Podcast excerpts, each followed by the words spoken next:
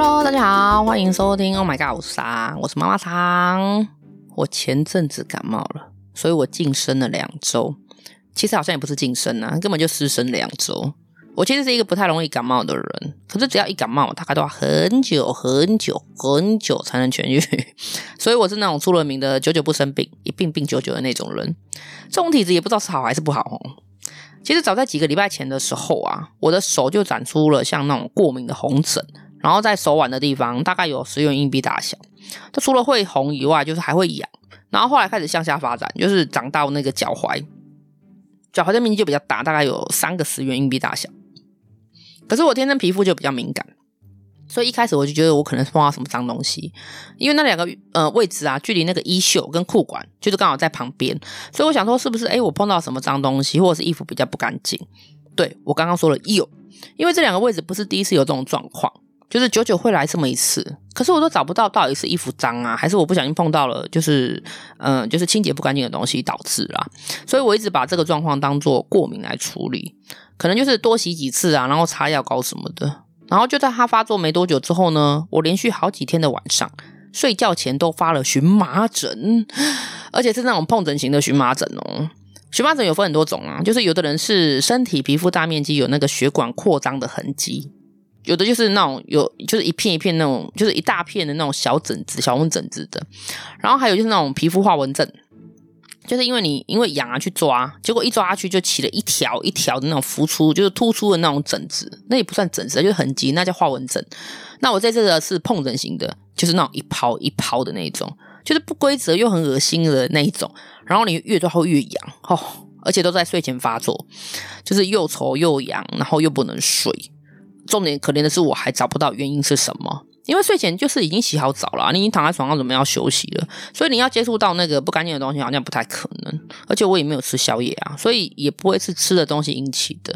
反正突然痒了起来之后，连续发作可能有五六天，然后我就感冒了。对，庆幸的是这次的感冒症状没有发烧，可是除了发烧以外，什么都来了，就头痛啊、头晕啊、流鼻水啊、什么鼻塞、咳嗽啦、啊，等叭叭，然后还有打喷嚏啊，什么反正什么都来了啦。而且就是我也怕说是不是确诊了这样子，所以我就也大概塞了五天，就是完全都没事，都是一条线。而且因为他没有发烧，所以我大概隐约也觉得说我应该不是确诊啊，反正就是感冒就对了。然后就是没有发烧的感冒。那其实就以往的经验来说啊，我是比较喜欢，呃，比较希望没有喜欢没有喜欢，我比较希望说就是感冒是可以发烧的，因为你每次发烧完之后，我啦，我每次发烧完之后，大概一天到两天就很轻松了，就是身体会觉得很轻松，就是可能已经烧过了，然后已经就是最好发时期已经过了这样子。可是我最怕碰到这种没有发烧的，因为真的会拖很久很久很久。像我那时候哇，上班的时候就是一直都有那个鼻音，然后很重。然后就是每天都要头痛头晕，然后就要吃药，一直吃药，因为不吃药你撑不下去啊。反正这次感冒就是开始发作的时候，我我真的觉得不太妙，所以我只犹豫了一个早上哦。我通常就是有这种症状，我会拖个两三天。可是呢，当天就是犹豫了上午之后，我当天的下班，我立马就看了医生，因为我看了时间来得及。然后我的医生也很可爱，他看到我说：“哎，我是因为感冒来找他。”然后再听到我的声音，对，那天声音真的是很难听。他笑得好开心啊，然后他就翻阅了他的记录，他就说：“哎、你的钱很难赚呢，因为你上次那个上呼吸道感染就是感冒了，那个记录是四年前呢。”他讲到这里，我们都笑了，因为他的医生真的很可爱啊。我就是不容易感冒的人呐、啊，那个医生也知道。那后来我就想说，我都来看医生了，我就跟他讲一下说我皮肤的状况，我想请他顺便开药给我，因为我们怕说，哎，晚上如果睡觉又又荨麻疹又起来怎么办？后来呢，医生跟我说，这不是过敏啊，这是因为我的那个免疫力低下，然后就是准备要感冒的前兆，然后也可能是你那时候早就已经感冒，就是我那时候已经感冒了，只是没有发作，就是透过我的皮肤来做反应这样子。他其实很认真的在跟我解释，所以我就很认真去回想说，诶，发作的时候是什么样的状况，是在什么时间这样子。我认真的想了一下。好像真的是身体不舒服的时候才会有这样的状况诶，就是包含荨麻疹。因为我上次这样的时候是肠胃炎，然后还半夜发作，我就是坐在马桶上，然后一边抓痒一边拉。医生就说他以前碰过这样的病人，虽然很少，不过就是有我们这种人啊。他说我们是很幸运的那种人，因为我们只要那种不舒服啊，或是开始准备不舒服的时候，你皮肤的反应就会先出现，那个时候就要特别注意，不要再让身体状况更糟糕。这个时候我就想到那个 Oreo 当初讲那个身体温度计，身体真的是有反应的，就是我们自己有没有察觉到这个可能是感冒的前兆。所以原来皮肤不好啊，我觉得 我把它另类解释成说是上天给我的恩赐。对，谢谢上天。OK。那讲到健康问题呢，我要讲到今天的主题啦。我今天想要分享一下，我前一阵子啊，我带了妈妈妈，对我妈跟妈妈姨，对我妹，我不晓得怎么介绍他们两个，就是带了我妈跟我妹，我们三个人，我们去做了人生第一次的全身健康检查。其实计划了很久了，就是我大概在三年前就三年前就有这个打算，可是很刚好啊，因为那个时候疫情就发作了。然后进出医疗院所是，呃，就是相关机构，要跟医院有关的都必须要做 PCR。我那时候不想要因为去做健检而去增加染疫的风险呐、所以后来我就一直往后延。谁知道一拖就拖我三年。那终于在前阵子疫情可能比较稳定的时候，我就火速的请健检中心就是提供资料给我，然后选定了我想要做的检查项目，再请中心帮我报价，然后预约时间。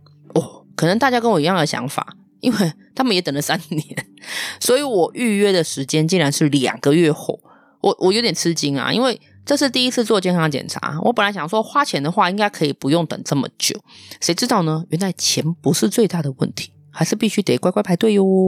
对，那其实我比较怕的是两个月后疫情会不会又开始发疯啊？再这样等下去的话，我搞不好又要再等三年，做一次健康检查等六年也太夸张了。那在项目的部分呢、啊，除了基础的内容以外，我就加选了几个进阶的检查。我想说，就是健康检查本来就是久久做一次，而且我们本从来就是没有做过健检啊，都已经到这个年纪了。嗯，我是说十八岁这个年纪，那我们这个时候就不要去探讨是第几个十八岁了。，OK OK，跳过跳过。那基本的项目就是不外乎是全套尿液常规，然后全套的血液常规，还有什么粪便潜血啦、癌症筛检啦、超音波啊、X 光，还有什么动脉血管检查。然后骨质什么密度，嗯，心电图啦，视力听力，反正基本的啦。啊最后我有加选的那个肿瘤指标检验，因为我们家好像有肿瘤遗传，对，就是这个跟癌症风险也是有关系的。还有那个女性专属的乳房跟妇科的超音波啊，这边的话就是如果是男生的话，因为那时候我有顺便帮我朋友看了一下，就是他们也想要去做健检。如果是男生的话，你基本上都会加选那个。射护线的超音波啦，对，所以我觉得这个也是有必要的。女生就是加做妇科，然后男生就是加做那个射护线啊。我还有加了那个头部跟心脏，还有肺部、腹部的电脑断层，对，这个是这个四个部分的电脑断层，全部加起来大概一个人是两万三左右。哇，这这应该算是中上等级了，因为比较了这么久，对，大概中上等级。如果要再更顶级，当然也有。就是你就是有钱嘛，有钱就是什么都会有，就是更需要更多的费用这样子。不过因为预算的考量，所以我就觉得，诶，这个就差不多了，中上就好了。那健检当天只要人到现场就好了。健检中心会在你检查日的大概两个星期哦，他用记那个挂号记的那个健检须知，然后他还顺便借了那个粪便检查的那个仪器给你。机器啦，就是器具，器具对，就是挖便便的。然后那个日期是，他有讲说检查前三天都可以，然后只要把在检查当天带过去就可以了，这样子。还有一个负责联系的小秘书，对，花钱就是有这种好处，他会在检查日的前一个星期。在电话提醒注意事项，那包含进食跟进水的规定，还有就是在服用慢性病用药的人，像我妈妈，她的那个用药指示，然后她会根据你在吃不同的药，然后请示过医生之后，再来决定怎么控制那一天的用药。那当然就是还有最后就是报到时间，所以一直到那个健检的当天，我都觉得很简单，你也不用太紧张，反正。这个小秘书就会就是一个星期，然后三天，然后前一天都会陆陆续续打电话给你，你就听话照做就好了。就是跟你确认完时间之后呢，你只要人出现就可以喽。我们八点就到健检中心了，然后我们到的时候，喂，完全没有人诶，就是我们跟护理师这样子。报道完之后呢，我们就被引领去那个座位去填写资料，基本资料，然后小秘书就开始跟我们介绍说，哎，今天的流程，立马就去换衣服了。对，讲完之后就换衣服。他陆续当然就是开始有人来了啦，可是也是可能是因为防疫的关系，所以每一组人马都个别有一个座位区，然后也会有一个专属小秘书。可是我我们是三个，对，我们三个人，所以我们有三个小秘书。那除了检查跟上厕所以外，他交代我们就是说在座位区等待就可以了。有人会带着我们去通关，对，我觉得他这是通关。我不知道是不是因为我们那天价位是最高的。对，因为我我真的不确定啦，因为全场只有我们三个人有一件很大的披肩。大家都知道啊，有一些检查如果是要照片子，那检查服里面是不能够穿衣服的，就是包含女生的内衣什么之类的。对男生来讲是比较没有差啦，女生就麻烦啦、因为我们有胸部，基础也不好看，而且健检中心就是男生女生没有分开，所以。要不穿内衣的走来走去，我觉得很害羞啦。我自己真的觉得很害羞，所以呢，我们就获得了这一块遮羞布，有没有很贴切？就是遮害羞的布。我有看到有人自己带背心，诶，他们应该是有经验的健检者啊，因为只有女生会这样穿。我我没有看到男生有另外搭外套或衣服的，所以下一次健康检查的时候，我们就知道要自备小外套或是背心的，就是比较不会有害羞的状况发生。那我们的做的项目比较多，所以整个早上都在各个检查室里面穿梭。当然，小秘书有带领啦，我们就跟着走。反正做完检查之后，就会有人带你回来，你就不用担心会迷路，因为真的是那个闯关闯关的路好复杂哦。而且我发现健检中心的好处是不用跟医院单位轮流排机器。对，我有朋友是在那个医院，他是后来就是我们本来是一起比价的，然后嗯比完之后，他们决定去医院做。他们的项目比较不多啦，因为本来就是选套餐，然后再做加选。可是因为要排机器呀，所以他们很多的时间都在等待，甚至有的在他说有个检查在休息室做了两个小时，就是只是为了就是等那个照电脑断层。对，然后嗯，就变成说，诶，我我的好处就是我在健检中心做的好处就是，他那个一关一关的流程接的还蛮蛮详细的啦。就是蛮应该说是蛮蛮紧密的，我不用跟他们一样，就是等了很久这样子。可是好处了，他们有好处是说，如果是在同一间医院做的话，他之后如果要做相关的呃追踪或门诊的话，就可以直接在电脑里面读到资料，就是不用另外再做相同的检查。所以我觉得有利有弊啦。那像我们的话，我们可能就要去我们想要去的医疗院所做追踪跟检查。那如果去了我们想要的医疗院所的话，就是新的医疗院所会可能会请你再做，就是相关的，我也不确定会不会是类似啊，反正就是要符合他们想要检查项目的东西，就我有可能必须要重做一次这样子。对，这可能就是有利有弊的影响的差别。嗯，反正一个整个早上啊，我们就是在各个就是检查间这样走来走去，走来走去，就是很流畅，就是我们这个部分还蛮流畅的。最后一关就是那个医生解释影像报告，这是最后一关的。医生会一个一个解释说：“诶，刚刚超音波照到了什么？看到了什么？然后刚刚电脑断层看到了什么？啊，甚至呢，他们会比照超音波跟电脑断层，就是重叠。如果是有异样的部分。”就是像我妈跟我妹，他们就又被叫去做了第二次跟第三次的超音波，因为他们的电脑断层上面有看到疑似阴影或者遮蔽的东西，就是看不清楚，所以医生就是很谨慎的，他就是再照了一次超音波来重复确认，确认说这到底是一个什么样的东西。我觉得可能也是因为电脑断层比较贵，他没有办法重照，所以只能靠超音波来确认影像。就是我。我认为很仔细啊，非常仔细。那像至于抽血啊、粪便的那些报告，就会在之后跟所有的影像报告一起整理成完整的资料，一并寄给你。所以后来我们每个人都收到一本很厚很厚的书，真的很厚。然后他就寄好，就是挂号寄到你家这样子。那我们大约在两个星期之后就收到那本书了，书里面会有完整的报告跟完整的数值，而且也会很贴心的提醒说，诶，有异常的部分需要看什么样的科别。拿到报告之后呢，我妈跟我妹两个就一直陆续在约诊检查，虽然很花时间呐、不过这才是健康检查的用意啊。有的部分是其实没什么症状，就是你是透过检查之后才知道可能长出一些奇怪的组织，那这些组织就是要透过门诊来追踪，或是门诊来治疗，或者是判定需不需要治疗。那至于我自己的部分呢，我真的还好。我记得最后一关医生在解释的时候说了，他原本以为，因为我们三个人一起进去，他就说，我原本以为，就是他原本以为我会是问题最多的，因为我我我最胖嘛，结果我长最多的就是脂肪。对，我就是胖。其实听到这边的时候，我都不知道该开心还是该难过。医生讲的太直接了，我超想大声咆哮，跟他讲说：“哎，你知不知道今天才是我，我才是付钱的那个人呢？既然说我只是因为比较胖，哇、哦，天哪，这个医生太直接了。很多事情可以看破，不可以说破，你不懂吗？就是就是蛮轻松的一个检查啦。哦，对对对，医生有说我有第五脑室。第五脑室，一般人只有一二三四四个脑室，可是我有五个，我多了一个脑室在我的脑袋瓜里面，而且他有让我看就是那个影像，那个影像他划开来看的时候，看起来很像一只蝴蝶，其实还挺美的哦。当然，我就问他说有没有什么样的影响，毕竟这不是常态啊。那医生就反问我说：“那你觉得有什么不一样吗？”我立马就跟他讲说：“我觉得我比较聪明，算吗？” 连医生都笑了，就整天都在笑。然后我妹在旁边补枪说：“头大吧，这个头大算吗？这个死小孩。”反正就是蛮轻松的做完一个检查了。对，那医生有说这个第五脑室虽然不常见，可是基本上不会有什么影响，所以我就放心啦。那当然，后续有问题的话，还是必须得追踪啦。医生有再强调一下这样子。其实没有经历过这一次很完整的检查，真的不知道身体的毛病有这么多哦。当然，我是指他们呐，反正我就是胖嘛。对，这还是医生认证的。对，我胖啊，我的人生真的太难了。这边要跟大家做一个经验的小建议哦。如果呃，就是因为这一次的检查项目，我妈妈的心脏血管有钙化的现象啊，因为我们做的是一般的电脑断层。所以就是照出钙化，只能看得到钙化。医生怕会有阻塞的问题，他就就是比较急迫建议我们说，哎，先回心脏科检查，就是不要等，不要等那个书出来之后再去。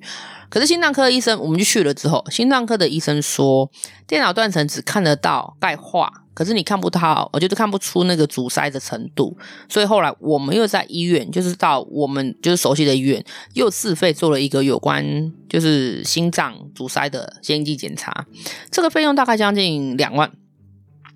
那如果当初我在健检中心有加做的话，大概是一万二，所以他们中间就有哇将近大概七八千块的价差。所以建议大家，如果是要做心脏血管相关的检查的话，记得要选那个有显影剂的那个，就是把那一个项目加上去。反正你都要躺上去啦，你一次搞定就好了，而且荷包也不会痛两次。对，这是过来人的经验谈。那医生有说明呢，所有的检查项目的数值参考年限是两年左右，因为人体的老化程度跟病变的程度，大约会在两年内不会有太过惊人的变化。哦，不过这个强调哦，这个是指一般正常人来说哟。如果是有异常的话，就不是两年可以控制住的。相对的啦，如果你这么严重有异常的话，你一定有感觉。所以医生说不用每年都做健康检查，平均大概两到三年做一次就可以了。那个准确度其实就蛮高的。再次强调，医生也这样说，他说这是指身体没有任何异常的情况哦。如果有不舒服的地方，还是要赶快去做检查。总之，这次的体验让我有一个很美好的经验。我觉得说可以更，就是让我们更了解身体的状况以外呢，也觉得原来健康检查真的是需要的。虽然后续的门诊追踪什么之类的很麻烦，因为你要一个一个科别去挂号，然后去看诊。可是当得知说，哎，它只是数值可能不是这么漂亮，然后实际上没有任何异常的话，就是没有异常的状况啦，你就会觉得自己哎，好像闯关成功了。其实还蛮开心的啊。这次各个科别的回诊。大部分的医生都说到同一个观念哦，他说有一些数字的数值是大数据的平均值，所以不是说诶这个数值比较高就代表你有这一方面的疾病，而是说这个数字比较高代表你比较有罹患重症的风险，所以不要被数字吓到了。虽然它就是反红嘛，它就红值，也不要被吓到了，它就是大数据演变而来的，它就是一个参考值。可是也不要轻忽着这些数字，因为所有的变化都是透过这些数字不同而演变出来的。就是很多人听到健康检查，第一个反应就是贵，对，而且不是普通的贵。坦白说，我也觉得很贵。很多人通常就是被费用给吓跑了。可是如果可以早一点发现问题啊，早一点接受治疗啊，或是早一点预防，其实这个钱好像会比治疗的医疗费来得便宜啊。就像车子一样啊，不一定会有维修的时候，可是总是会有需要保养的时候啦。定期的保养，发现问题我们就维修。车子就可以使用的更长久，就跟我们的身体一样哦。大家有没有健康检查的趣事可以分享呢？还是有没有人跟我一样，就是长那么大然后第一次做健康检查？还是还是有没有跟我一样有第五脑室的同类人？你快点来找我，赶快跟我说一下，让我觉得我不孤单，好吗？那今天的节目就到这里了哦。有在听妈妈桑碎碎念的，也给我健康检查一下吧。可以帮我看看啊，有没有哪里需要维修的？嗯，维修建议信箱如下：a d m i n 小老鼠 o m g 五四三点 x y d。祝福你有个很棒的今天，也祝福我自己。我希望我自己不会被抓去解剖。OK OK，我是妈妈桑，晚安。